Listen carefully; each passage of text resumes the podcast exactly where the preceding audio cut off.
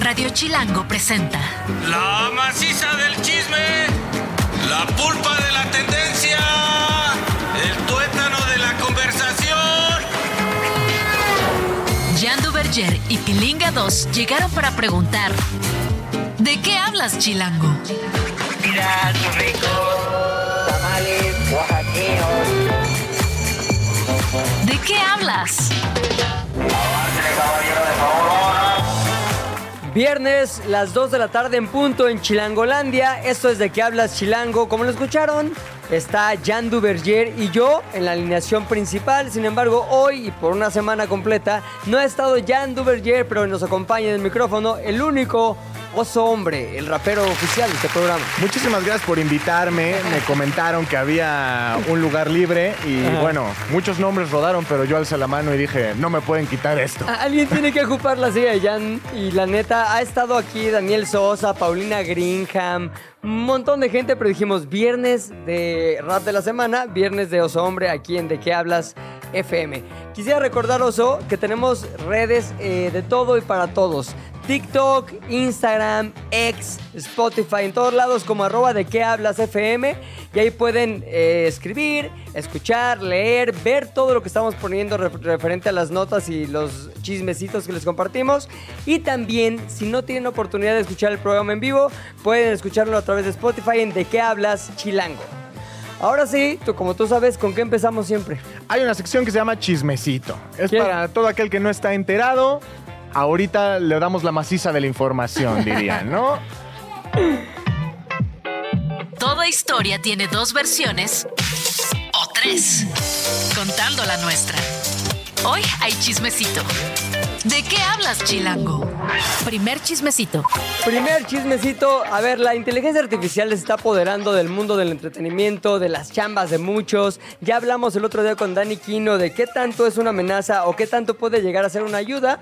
Pero si eres, mi querido hombre, ay sí, ¿qué tal el gallo? Sí. Pero si eres, hombre. ya se fue. ya se fue. Pero si eres. perdón, perdón que escuchen un, un niño ahí este, en el micrófono, es que soy papá luchón.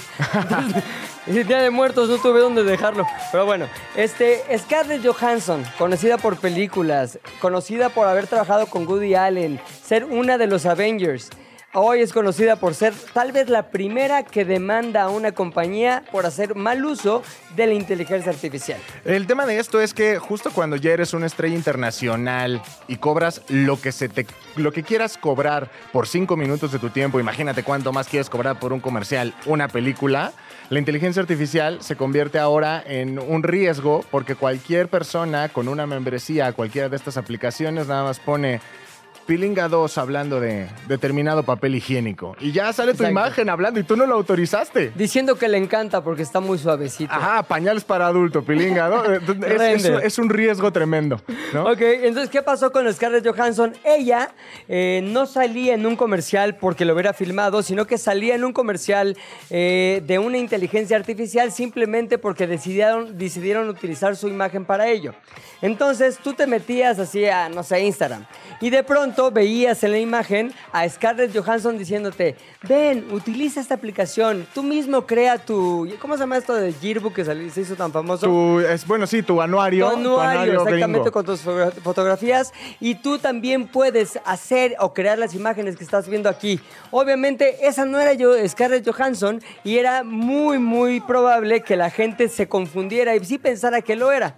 Se metían, bajaban la aplicación y de esa manera pues todos podían ser Scarlett o parecerse a Scarlett si así lo quisieran. Lo más importante es que es un tema que está más, ahora más que nunca, en un tema de tendencia. ¿Por qué? Porque, como sabemos, todo Hollywood está parado. El sindicato de actores de Hollywood, eh, el sindicato de escritores de Hollywood, ahorita están en huelga. Una de, una de las causas principales es la utilización de la inteligencia artificial. ¿Por qué? Porque al final, ¿qué pasa con los escritores? Una vez que, que ya todas estas plataformas estén todavía más desarrolladas, tú nada más escribes en cualquiera. Hazme un guion sobre eh, un programa de radio ahí en Parque Lira. ¿De qué hablas? ¡Pum! Te sacan un guion y tú nada más lo tienes que ir corrigiendo. Eso pone en riesgo el trabajo de los guionistas, entonces es por eso que que eh, decidieron tomar esta medida. Ahora se les unió el sindicato de actores. ¿Por qué? Por justamente la razón que Scarlett Johansson está ah, eh, Metida ahí. metida ahorita en este. Justo Scarlett Johansson puso el ejemplo perfecto ahorita, ¿no? Tú como celebridad puedes en cualquier momento verte en este paradigma de, oye, pero a ver si yo estoy de vacaciones, ¿cómo estoy ya en esta película, mano? ¿Y sabes también a quién le tocó? A Tom Hanks, que hace poquito denunció en sus redes de, a ver, esto que están denunciando de un dentista un tratamiento ahí dental, no soy yo, yo no estoy detrás de eso, yo no grabé ese comercial, ni se confundan, chavos, porque la verdad no soy yo. Ahora, ¿qué hizo Scarlett Johansson? Lo que haría cualquier estrella de Hollywood, demandar. Y en Estados Unidos que les encanta, demandar. Entonces ya todo el equipo de abogados que tiene detrás de Scarlett ya están demandando a esta empresa que obviamente luego luego desaparecieron del comercial y posiblemente van a tener que afrontar muchas consecuencias legales. Chismecito 2. Eh, HBO, HBO, HBO. marca que durante décadas nos ha traído contenidos como por ejemplo Game of Thrones. Ah, ¿no? que Los Sopranos. Los Sopranos, es correcto. Eh, bueno, este, este eh, fue, fue su presentación a medios en Nueva York sobre los nuevos contenidos que vienen para la cadena, ¿no?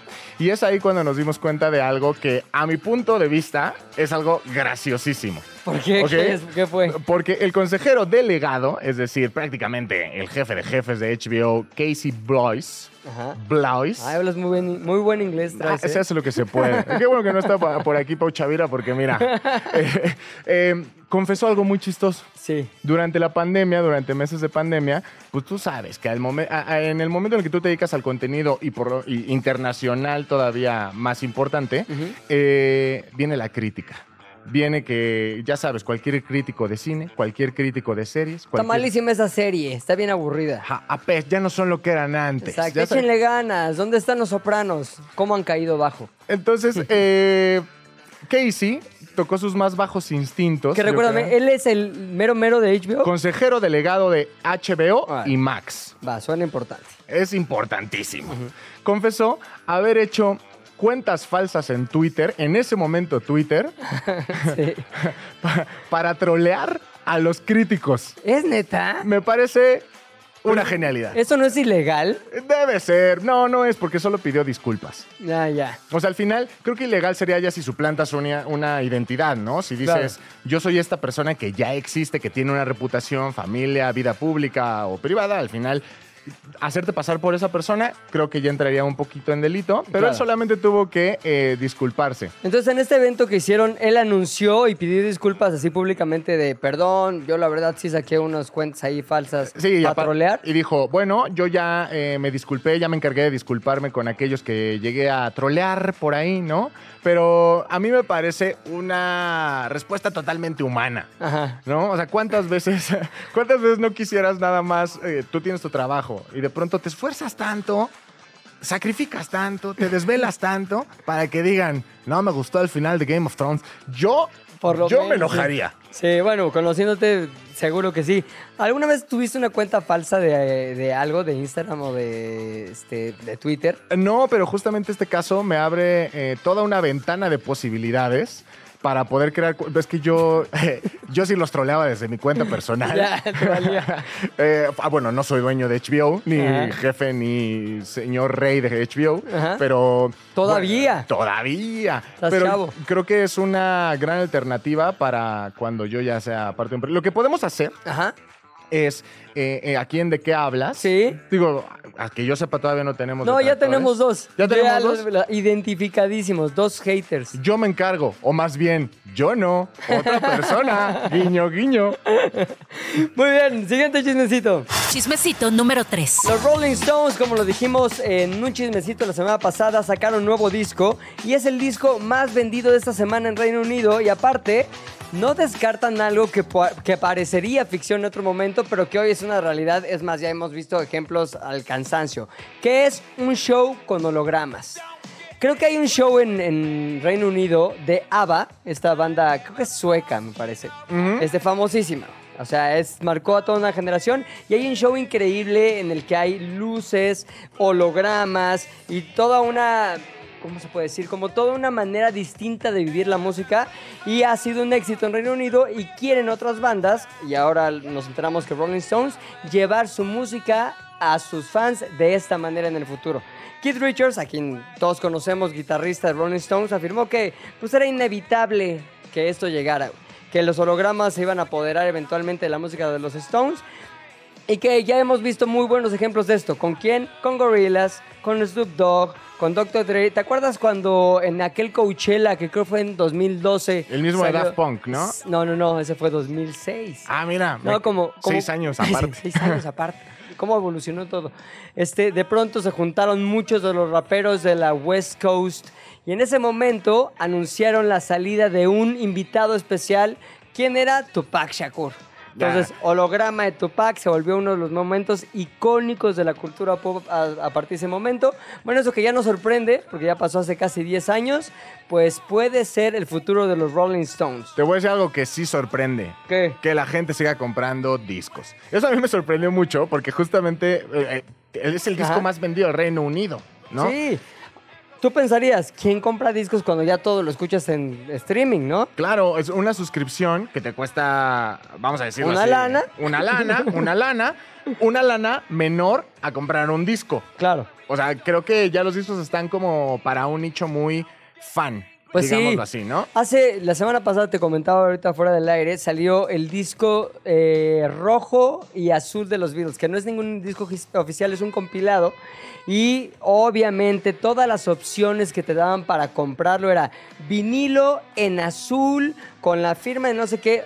Ya se vuelve un objeto, un objeto más de colección y sobre todo para aquellos que son muy fans de algo, el tenerlo ahí resguardado y sabiendo que no importa si se cae toda la Matrix y ya no hay streaming, van a seguir conservando sus canciones favoritas ahí en su anaquel donde siempre la han tenido. Que tiene sentido que sea eh, los Rolling Stones, una banda con cierto, cierto público un poquito generacionalmente más acostumbrado a comprar su disco. Cierta telaraña en la axila, como le llaman.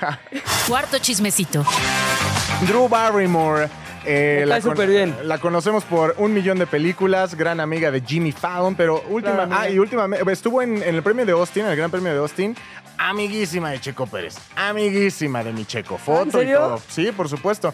Pero lo que no saben de ella es que es extremadamente fan de Taylor Swift. ¿En serio? Claro, es la más fan de todo Pero el es mundo. fan, no es amiga, porque ahí son cuates así que se van a cenar juntos. No, ella dice que es fan. O Fan. sea, ella se. se- se- Es Swiftie. Swiftie, totalmente. Ajá. Y entonces, pues está muy preocupada, justamente porque Taylor Swift, como tú sabes, tiene una gira que está corriendo alrededor del globo. Y The Eras Tour. The Eras Tour. Y pero al mismo tiempo, ahorita está muy de moda, pues su relación o supuesta relación con eh, mi querido Travis Kelsey. ¿Y por qué sigue siendo supuesta relación? Porque no han dicho, sí, nos amamos, beso. Porque no ha habido becerro a cámara, así Claro. le llamo yo. No ha habido, no ha habido un beso que nada más agarradita de mano. Y Ya. como diría mi Nicky Nicole, tú puedes agarrar de la mano a quien quieras y no nada Eso no más ser cuates, nada. ¿no? Oye, espérame, dime una cosa. ¿Ese cuate Kelsey era famoso antes de Taylor Swift? Para ¿O un lo volvió famoso Taylor Swift? Para un segmento muy específico de la población. A ver, explícame. Es una de las mejores salas cerradas en la historia de la NFL. Ajá. Y bueno, hay que decirlo, es Sí. material de Salón de la Fama. Es O sea, sí es buen jugador, no es un jugador cualquiera ahí, como que ah, juega ahí. no solamente es buen jugador, yo sí te diría, es de los mejores, de los mejores de, de su posición en décadas. Pero, mm, digo, al final, ¿quién ve la NFL? Todo mundo. Un segmento muy pequeño Ah, ok. si comparas cuántas personas eh, aman a Taylor Swift, claro, ¿no? claro, claro. Entonces, eh, eh, Ke- Kelsey juega en los Kansas City Chiefs, en los jefes de Kansas City, que Ajá. por cierto juegan este fin de semana en Alemania con mis delfines. Pero Sí. ese es otro tema, ese es otro tema. Eh, es muy probable que los jefes de Kansas City lleguen a otro Super Bowl. Ah, ¿sí? ¿Cuál es el problema? Ajá. Que mi Taylor podría no llegar a ver a Travis Kelsey si es que llegan al Super Bowl. Y aparte es como su símbolo de la suerte, ¿no? Ha estado en los últimos partidos y ya hace bailecitos, hacen señales en uno al otro, o sea, es parte del show ya. El Cada momento que Taylor. está Taylor Swift en el estadio, se gana. Jefes de Kansas City Ya. ganan. Ahora, ¿cuál es el problema? ¿Por qué podría no estar Taylor Swift en el Super Bowl si es que llegan los Kansas City Chiefs? Porque unos días antes va a estar en Japón, mano.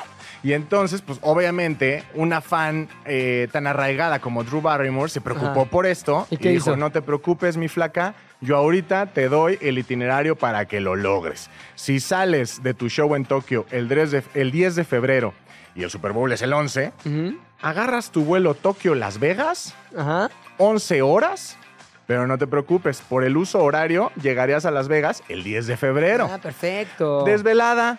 Un poqui- Ojerosa. un poquito con garganta de, eh, pues ya sabes, acá como avión de, de- diablito. Pero no te flaco. preocupes, flaco.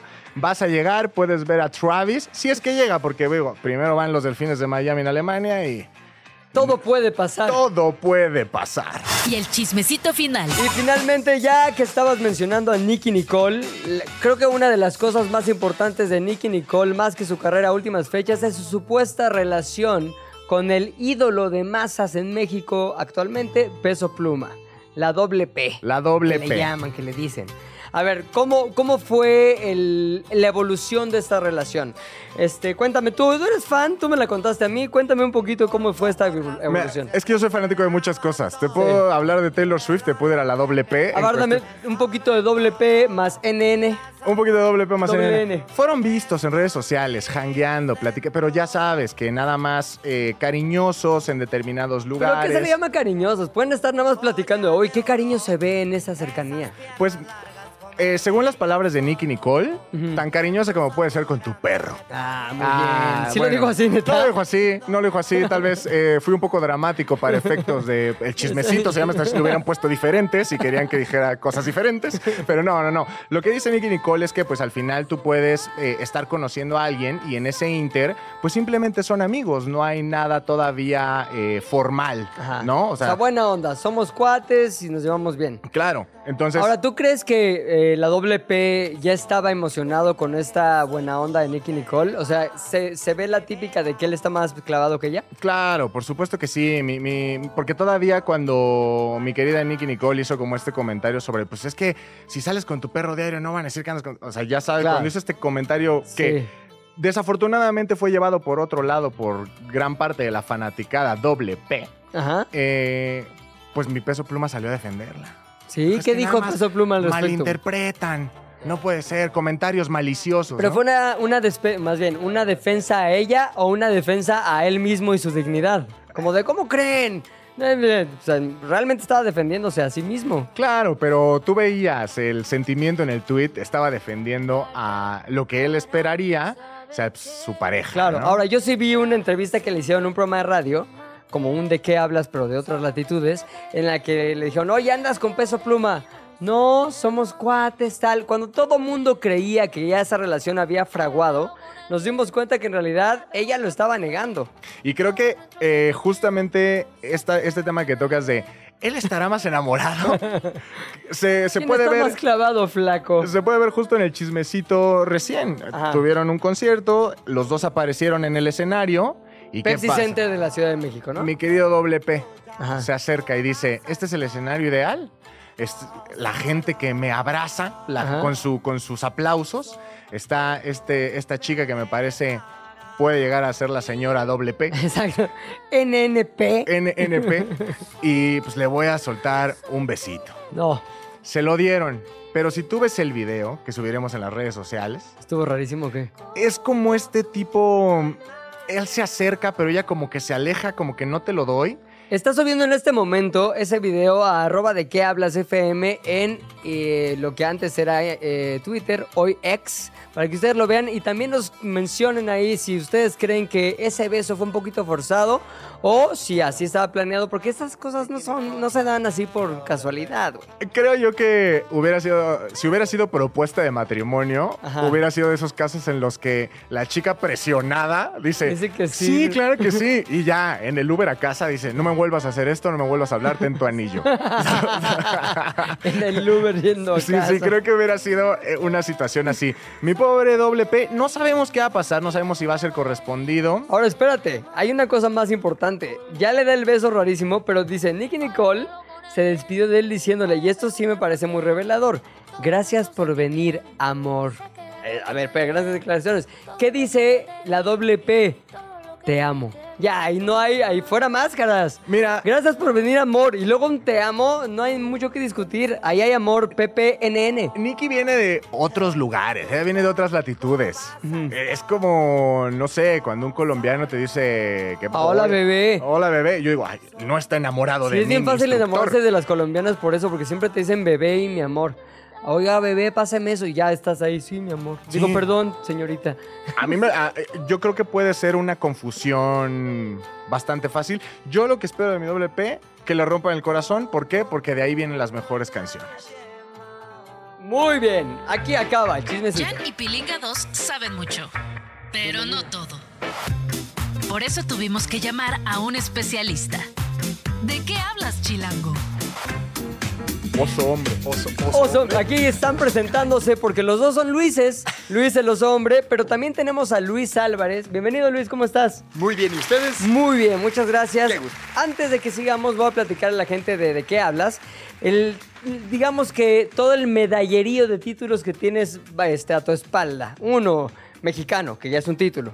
Conferencista, triatleta, alpinista, empresario y además asesor, padre de familia e ingeniero. ¿Cuál es la primera, Luis? Tú eres, esencialmente para ti, te concibes como un qué.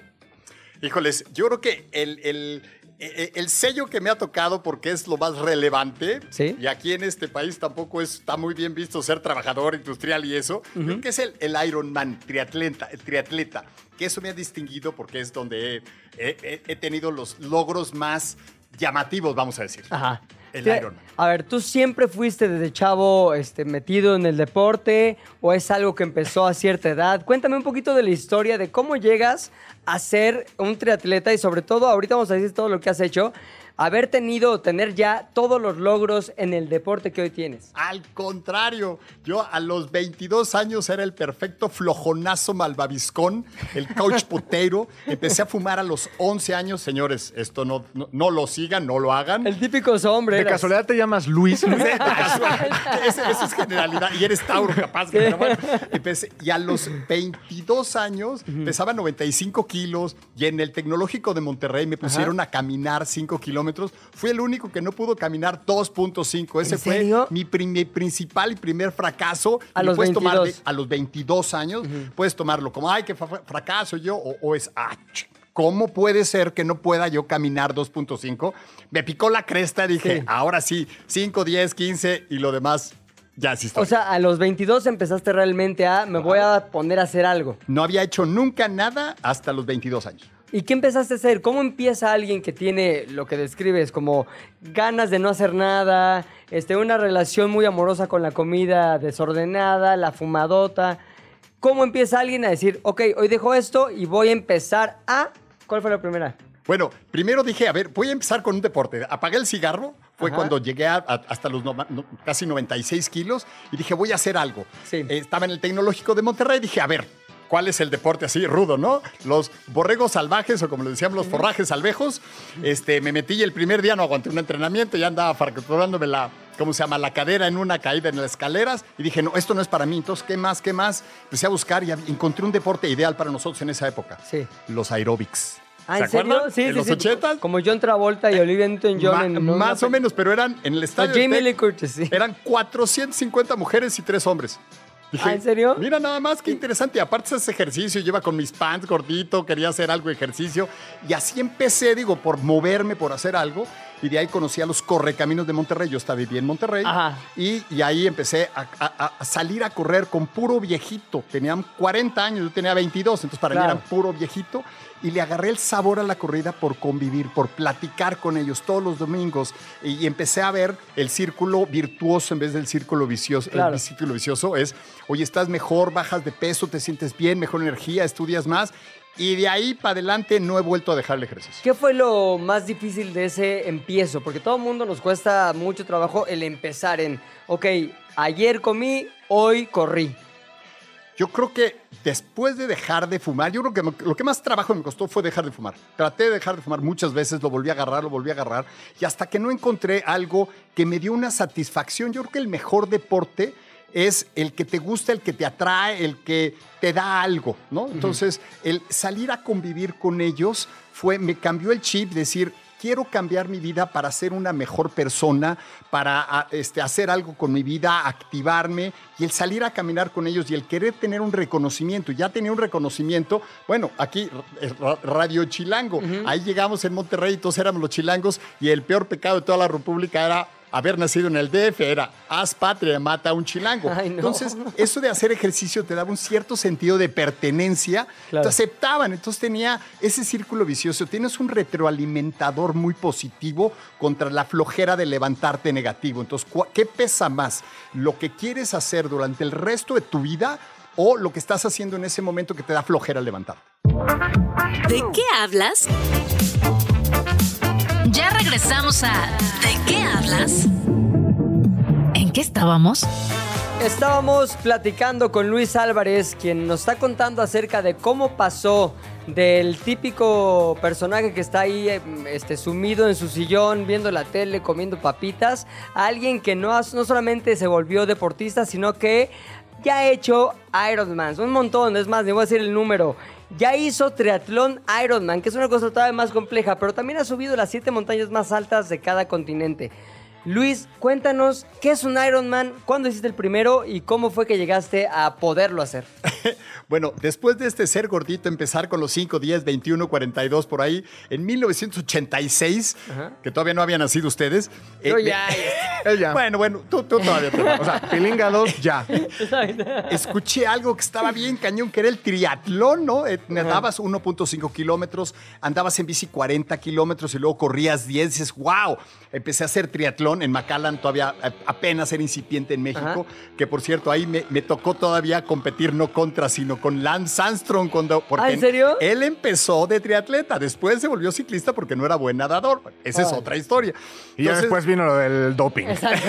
Pero bueno, eso es mucho es- antes de es eso. Es otro historia. tema, otro Pero mis respetos, ¿eh? sea lo que sea. De- y de ahí, de, de ser el triatlón en 1986, ah, salió otra locura más. ¡Wow! El Ironman no puede ser. El Ironman son 3.8 kilómetros de natación, Ajá. 180 kilómetros en bici, 42 kilómetros corriendo. Pues es en- un, una maratón más Un nadar más la bici. en menos de 17 horas y en, un- eh, en algunos en menos de 15 horas. Si tomes en cuenta que, por ejemplo, en Chicago hace algunos años que estaban desmayando porque la temperatura era de 28, 30 grados. Ha habido triatlones en Malasia que estábamos a 46 grados y te bajas a correr un maratón a 46 grados después de 9 o 10 horas de hacer ejercicio y todavía te falta un maratón. Entonces, Para el es- momento que tú te enfrentas a tu primer, eh, primer Ironman, ¿en qué condiciones llegaste a él? Y me gustaría saber si cuando estabas a la mitad, ¿era lo que te esperabas o dijiste esto me está superando? Mira, como no había entrenamiento, nadie sabía nada de esto. Yo entrenaba como salvaje, no inclusive algunos entrenamientos fue de México a Acapulco en bicicleta. 440 kilómetros llegábamos allá y cruzábamos la bahía de Acapulco y luego el otro día este, eh, corríamos y ya nos regresamos en, en bicicleta eh, calidad bulto. Pero entrenábamos mucho porque le teníamos mucho miedo al maratón, que es una de las cosas, es una de las fórmulas. Cuando le tienes mucho miedo a algo, Sí. te preparas y te haces. Entonces, el Ironman, ese Ironman en Kona en 1991, Ajá. me la pasé bomba. Yo en la bicicleta, si se imaginan una bicicleta de contrarreloj de esas que tienen las, lo- las aerobarras, yo iba agarrado Ajá. la aerobarra, y iba enfrente matando, ma- como, como en Nintendo, bueno, es como un videojuego matando, trrr, lo voy a rebasar. trrr. Entonces, me encantó, claro, a la hora de que te bajas a 40 grados, que el piso te quema porque es el lava field en Kona, dices, ay, esto va a doler, pero te avientas los 42 kilómetros. El, el dolor es momentáneo, el, su- el- este, el orgullo es para siempre y, y- y tú, tú- tú- tú tienes dolor, pero puedes, dolor, pero no sufrir. Cuando Ya. cruzas la meta, dices, ay, güey, soy superhombre. Después te das cuenta que cualquiera lo hace, si quiere. Ah, pero no lo eso me. A ver, a ver, me interesa eso. Ah. Dice Luis, no lo creo. ¿Tú por qué crees que no lo podrías hacer?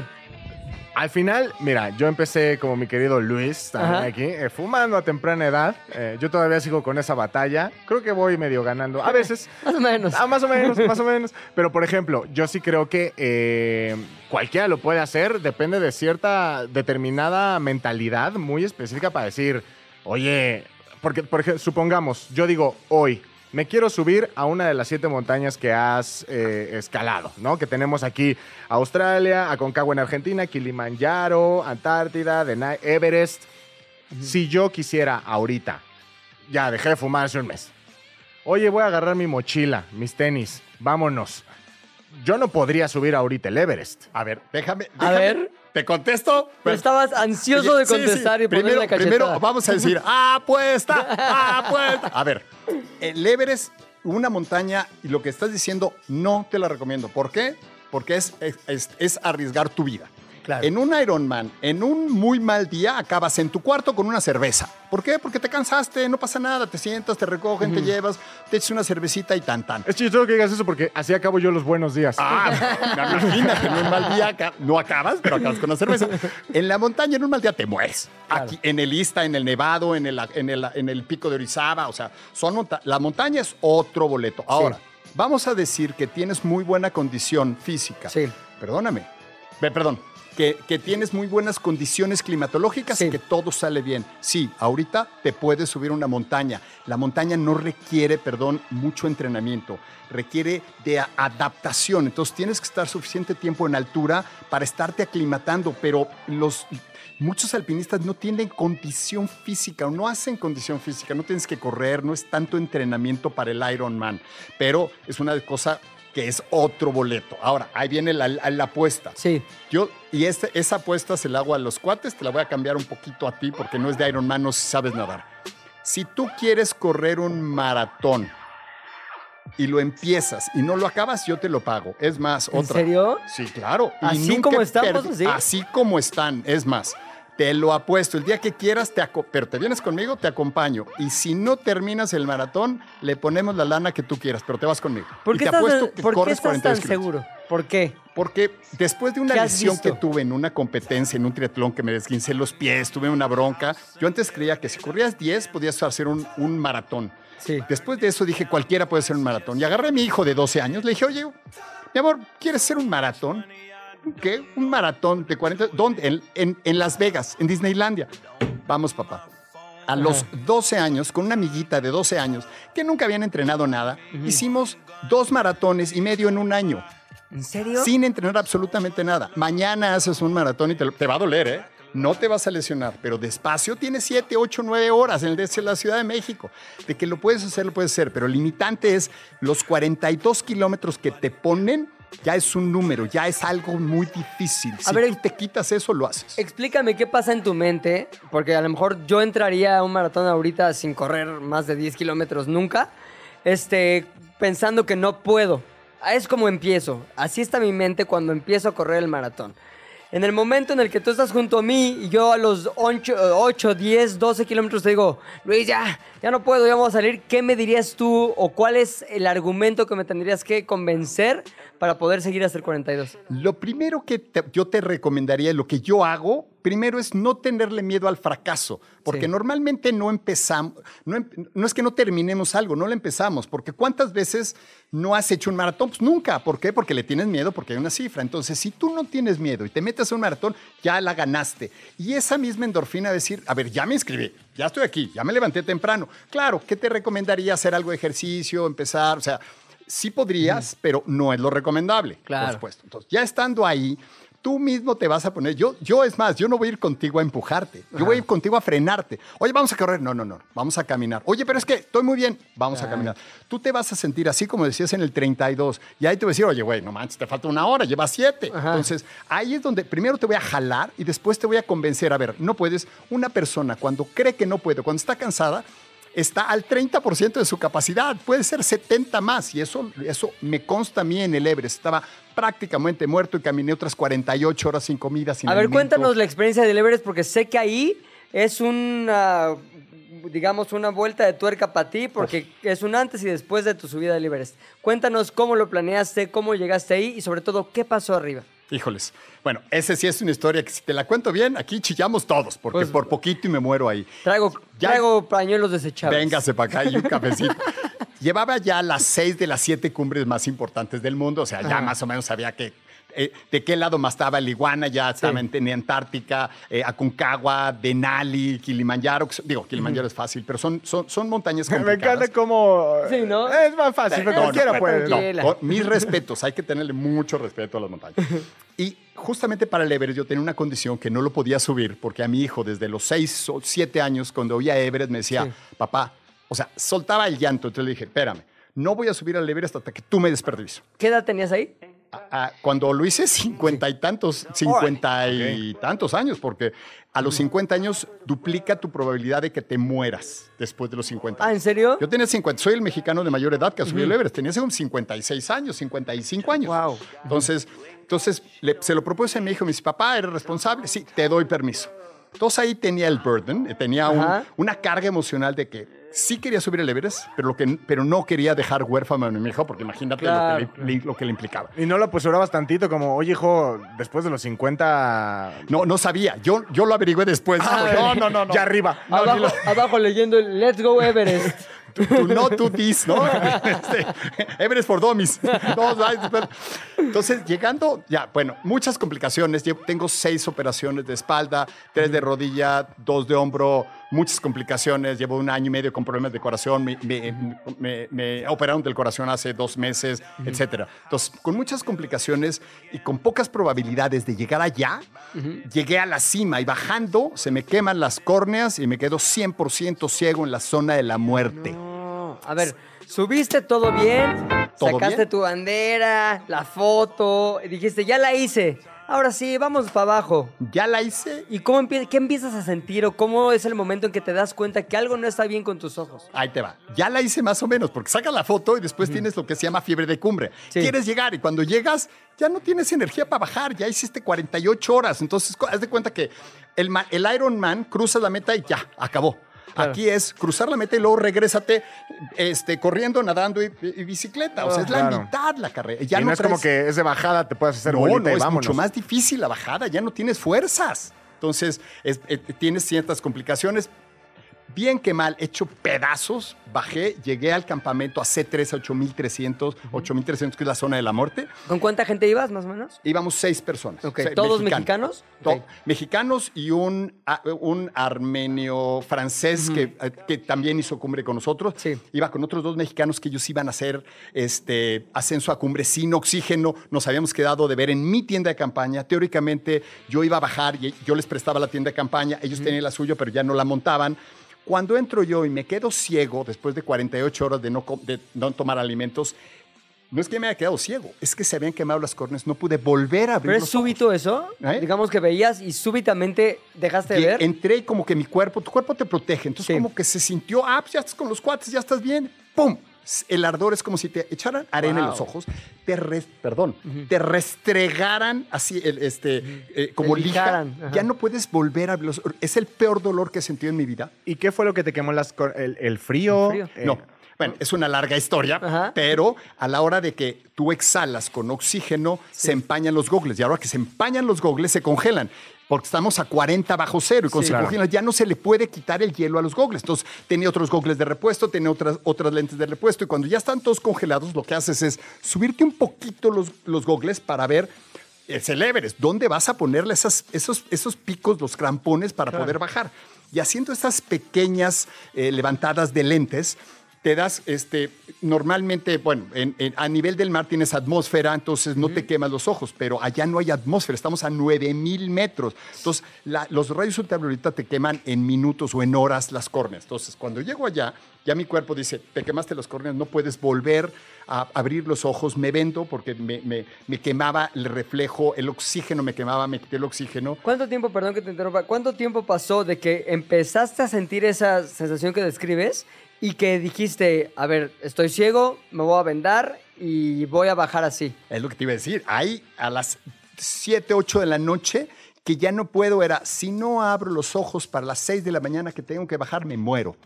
Llegó un mensaje a México, dijeron, un, un mexicano quedó ciego, mi hijo habló, dijo, sí, es tu papá, entonces prácticamente se va a morir.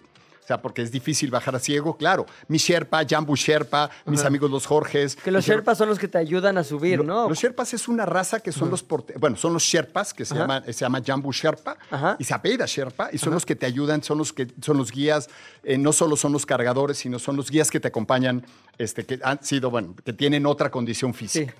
Entonces, eh, ellos, y lo que me ayudaron, no es de que te cargan, no hay rescate, no hay helicópteros. Yo subí por el lado chino, por el lado norte. Lo bonito es por el lado sur, los helicópteros. Ajá. 8.300 metros no hay helicóptero que suba. Te estoy Claro. tratando de resumir muy rápido para que me entiendan. Y al otro día en la madrugada es párate y hazle como quieras. No puedes abrir los ojos, entonces agárrate como puedas, baja el Everett como puedas. Yo me caía. Y lo que hacían de ayudarte es, te llevaban parte de tu peso Claro. y mi Sherpa jalaba la cuerda para donde él creía que yo tenía que, que poner los pies. Claro. Entonces, te iba guiando con la cuerda. Sí, ah, la- es la cuerda fija de Ajá. 30, de 30 pies, entonces Sí. la jala y lógicamente pues, eh, no veía, no, no hablaba en inglés español, no te puedo decir piedra, agujero, Sí, sí. bajada. Entonces yo me, me caía, me esguincé las dos rodillas, me rompí tres costillas, ya no ten- ya llevaba En esa 48 bajada. En la bajada, ya llevaba 48 horas sin comer. Y ahí es, ya no tenía absolutamente nada y tuve que caminar durante 48 horas sin absolutamente nada de fuerza y con el peor dolor que te puedes imaginar. Una cosa importante, ¿qué ibas pensando? ¿Qué pasaba por tu mente? Porque ya no es tú controlando tu mente para resistir, sino es tú controlando tu mente para no darte por vencido y morir. Muy bien, dos cosas. Cuando estaba en el peor momento, a las 11 de la noche, este, hincado, porque aparte estábamos en una tienda de campaña de dos que yo se las iba a dejar, estábamos cinco personas. Entonces yo me sentía mal porque ya no iban a ser cumbre mis, mis, compañeros, estaba estorbando, entonces estaba hincado, llorando, congelándome 30 bajo ceros, ya no hay sleeping bags, ya no tienes tienda, ya solo tienes la tienda de campaña y tu mono. Decía, y en ese momento dije, a ver, Luis, te va a doler como nada en tu vida las 148 horas. ¿Qué vas a hacer? Ya no te quejes, concéntrate, embrace it, o sea, abraza el dolor. Y lo único que me bajó fue mi hijo. No puedes dejar huérfano tu hijo. Es lo único que estaba pensando. Rezaba, eso sí, San Judas Tadeo, aquí lo traigo por todas partes, el que me ha llevado todo. Y es, señores, lo más fácil en ese momento es morirte. Te, abra- te, te acurrucas, te das sueño y ni te das cuenta. Lo difícil es sobrevivir. Pero tenía algo muy claro. Yo no tenía el derecho, por mi decisión, de dejar huérfano a mi hijo. Claro. Eso es lo que me bajó hasta el campamento base, 7300, pero eso es lo que me bajó. Claro, una vez abajo pasas por este sufrimiento durante horas, horas, horas. Abajo, ¿cuál es el protocolo de rescate para una persona con las condiciones en las que tú estabas? Es que por ese lado ya, bueno, primero que, te- que- que alguien te ayude. Eh, Llegó, subió también mi amigo Pablo Celaya para bajarme una, una pared de hielo, este, morrenas, llegar a, a 6.400 metros. Y ahí rescates que tu Sherpa te ayude, como sea, para llegar a 5.400 metros, que es la, que el, campa- que el campamento base, eh, base chino. Y de ahí pasa una camioneta por ti. Ah, sí. Entonces, es una camioneta, son cuatro días, porque ves de camioneta a un pueblo, a otro pueblo, y después algo que no pensamos es, bueno, ¿y cómo te regresas a México? La- mi, mi familiar se, se- se contactó con la embajada de, de- de México en esos países, y pues te tienen que recibir, ¿cómo llenas el papelito de migración? ¿Cómo Claro. sacas el pasaporte? Cosas que no pensamos lo que tienen que hacer las personas invidentes. Oye, ahora, todo eso no había regresado la vista para nada. No, no, ni regresó Estabas tres meses. Ah, o sea, Ah, tres meses. En ese momento tú ya tenías como esta mentalidad de se acabó, me quedé ciego. No, cuando llegué, cuando llegué al campamento al, este, a C1, la doctora, la doctora, la esposa de Jorge Hermosillo, me puso gotas, eh, me dijo, quítatelo, ardor, Sí. borroso, y me dijo, no, se van a recuperar, te va a doler, se van a recuperar, tápate lo más que puedas, velo, vea lo menos que puedas, y haz de cuenta que después de, no sé, cinco días podía ver como si estuvieras viendo a través de un vidrio esmerilado. Sí, Entonces, ya me dijeron, te vas a recuperar la vista. Nunca, es más, no te das miedo. Lo- yo lo que no quería era dejar huérfano a mi hijo. Lo demás era totalmente intrascendente. ¿Y pensabas en tal vez el resto de mi vida será ciego?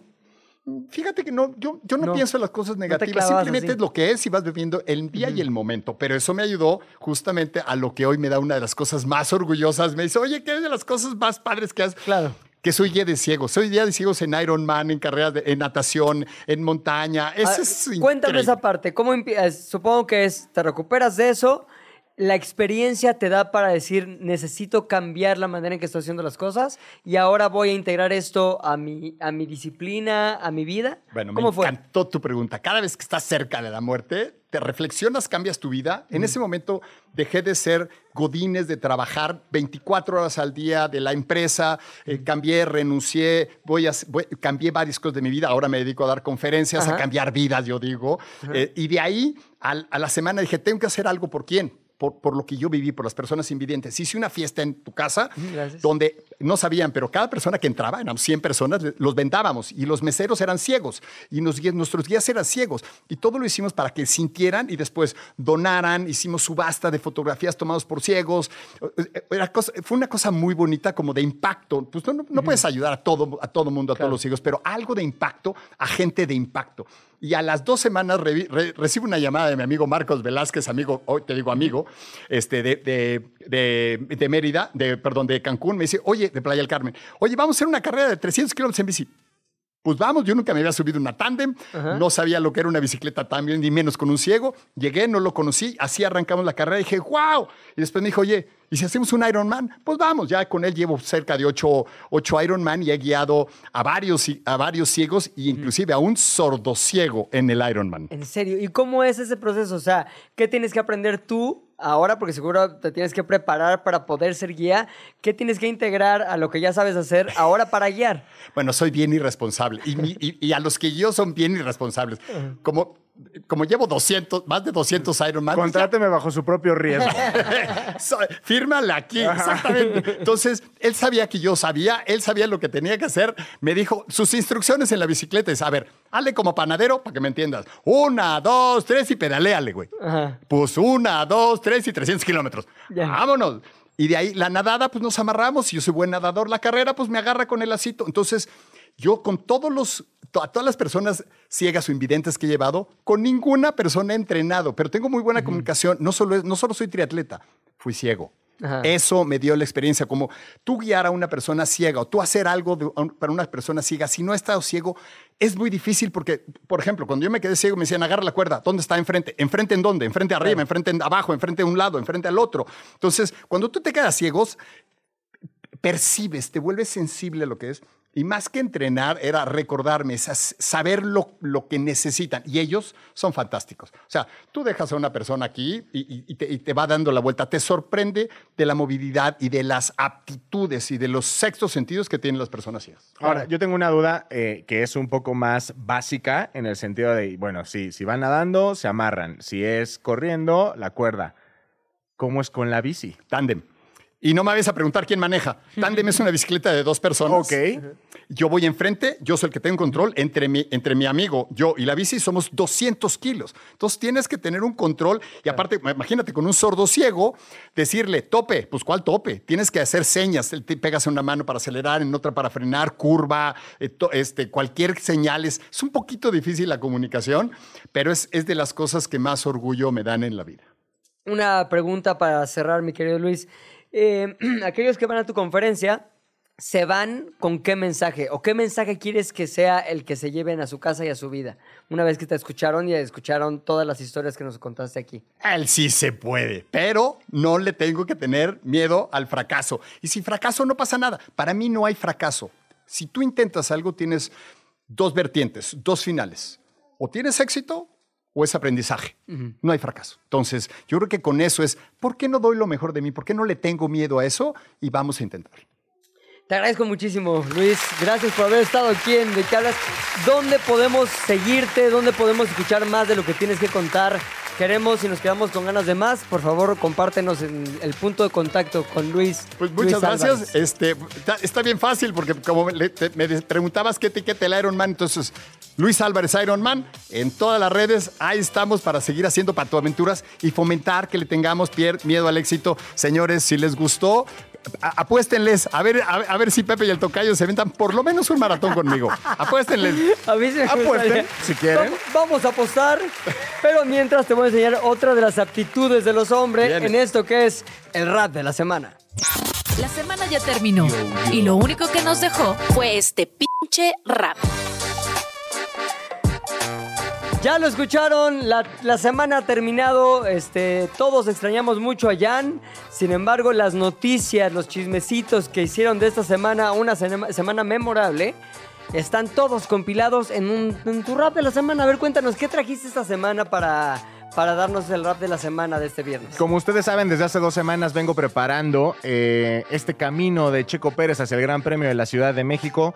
Todos sabemos cómo terminó. Él mismo se siente pésimo sobre, sobre esto. Hoy se fueron las qualis para el Premio de Brasil. Puedo Ajá. ver por la posición que quedó noveno que todavía se siente, Se siente un poco cabizbajo. decaído. Pero por eso le hice este rap, le hice esta pieza musical para que mi querido Checo sepa que esté en nuestros corazones, aunque no esté eh, pues en el podium. O sea, digamos que dedicaste todo tu rap de la semana al Checo Pérez. Sí, claro que sí, se lo merece. Vaya momento importante. ¿Quieres que lo escuchemos y luego lo comentemos? Me parece perfecto. Que entre el rap de la semana. Ojalá hubiera sido distinto, ojalá te hubiéramos visto. Dar la vuelta completa al circuito, consagrarte como el favorito. El destino tenía otro plan, uno sin tanto champán. Llegó el domingo, te veías galán, empezó la carrera, tan tan. Todo el ambiente se puso fatal, busqué consuelo en posición fetal. Te vi en la tele muy sentimental, ese golpe sí que fue brutal. Hubiera sido una semana espantosa, pero por suerte regresa Velanova. Yo sé que a mi chico no le ve importa, pero ya viene Kendrick Lamar. Me hubiera gustado verte triunfar, sin la quincena tener que gastar. Me hubiera gustado mirar al pasado y verte feliz, verte consagrado. A veces el mundo no es el ideal, a veces la vida es irreal. Yo quería verte ganar, ahora no tengo cómo pagar.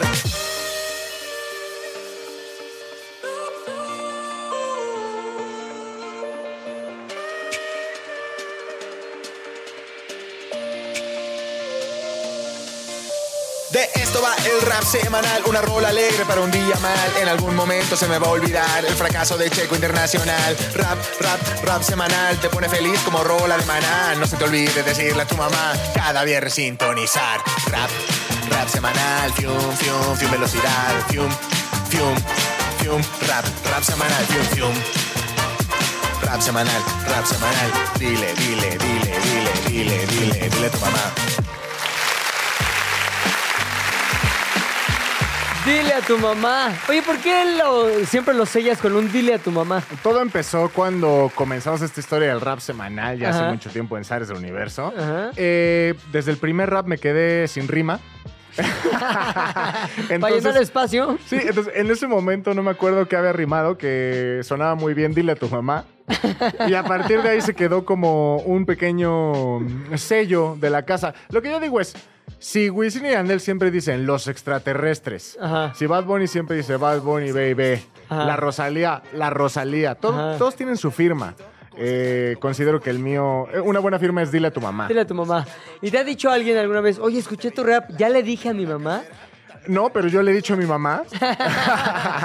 yo le he dicho a mi mamá y, y, pues mira, ha tenido diferentes reacciones dependiendo del rap. No le gusta tanto que sea eh, eh, grosero. Pues no. Pero no es grosero. Mamás nunca. Mi mamá también me dice, ay, Pepe, eso que dijiste estuvo chistoso, pero estuvo muy grosero.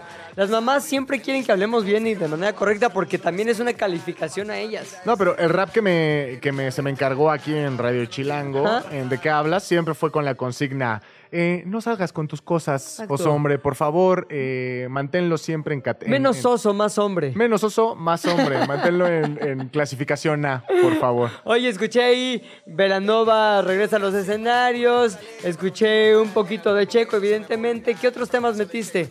Eh, realmente esos dos, más que ya viene Kendrick Lamar, dije, no creo que a mi chico le importe tanto, creo que ahorita tiene la cabeza en otras cosas, evidentemente tampoco es en la pista, pero bueno, mucho menos va a ser en Kendrick Lamar. Súper. Acaba la semana. Si quieren ustedes escuchar el rap de la semana otra vez, incluso ver la versión en video, pueden hacerlo en arroba de qué hablas FM en todas las redes, TikTok, Instagram, X. Obviamente escuchar este programa en Spotify en De qué hablas Chilango.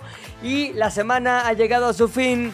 Una semana sin Jan, pero con grandes personal- personalidades en su silla.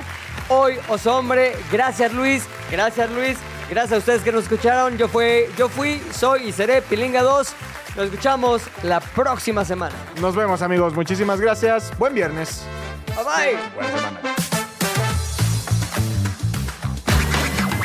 Se terminó la plática por hoy, pero nos escuchamos el lunes a la misma hora. ¿De qué hablas, Chilango? Radio Chilango, la radio que... Viene, viene, ¿eh?